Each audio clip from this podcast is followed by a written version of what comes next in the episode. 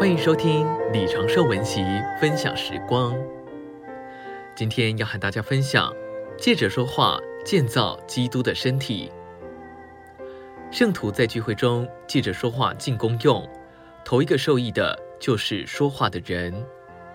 我们在聚会中说话，就得造就和滋养。说话之后，我们会觉得聚会很好。假定我们有感觉要在聚会中说话。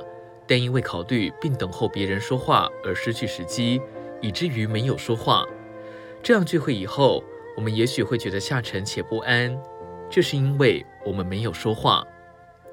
当聚会中全体圣徒都说话，每个人都会得益处、得造就，并且同被建造。之后，每个人都会认为那次聚会是绝佳的。我们说话便造就自己。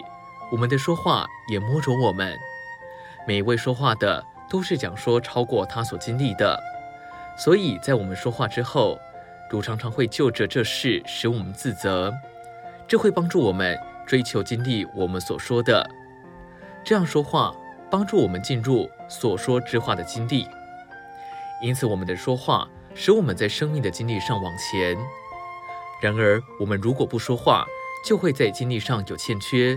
并且不会追求往前。我们不该轻率的说话，乃该说的合宜，供应臣民，并摆出真实的东西，生机的保养，并且顾惜人，让听者能够得着真正生命的供应。这是召会聚会中所需要的。倘若所有的圣徒都实行在聚会中说话，每个人都会得造就，也会造就人。这是建造基督身体的路。我们在聚会中说话，常摸着我们的良心，使我们在基督里细致的长大。我们内里的各部分能够借着我们的说话被主摸着。我们会思考，我们有没有经历到我们所说所听的，并且会祷告，要经历我们所缺少的。